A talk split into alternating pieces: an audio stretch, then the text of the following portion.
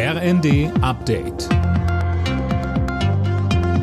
Stündlich neu. Auf den Punkt informiert.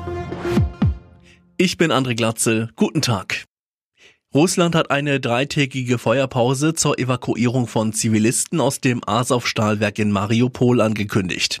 Sie soll heute, morgen und Samstag tagsüber jeweils zehn Stunden greifen. Mehr von Max Linden.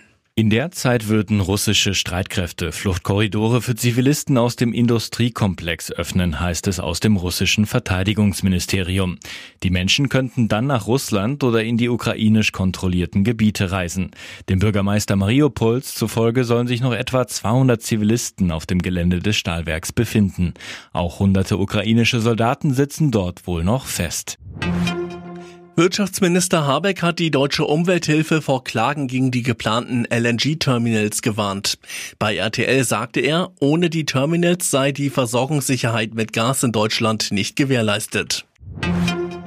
In Bremen geht heute die zweitägige Verkehrsministerkonferenz zu Ende. Am Mittag wollen Bundesverkehrsminister Wissing und seine Länderkollegen über die Ergebnisse informieren. Sönke Röhling, ein großes Thema war ein Projekt der Bundesregierung. Ja, und zwar das 9-Euro-Monatsticket für den ÖPNV. Das soll komplett vom Bund finanziert werden.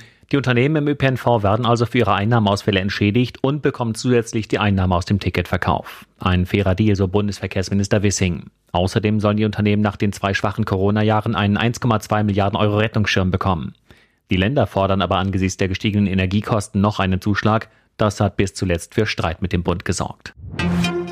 Deutschlands größte Fluggesellschaft Lufthansa schaut optimistisch auf die kommenden Monate.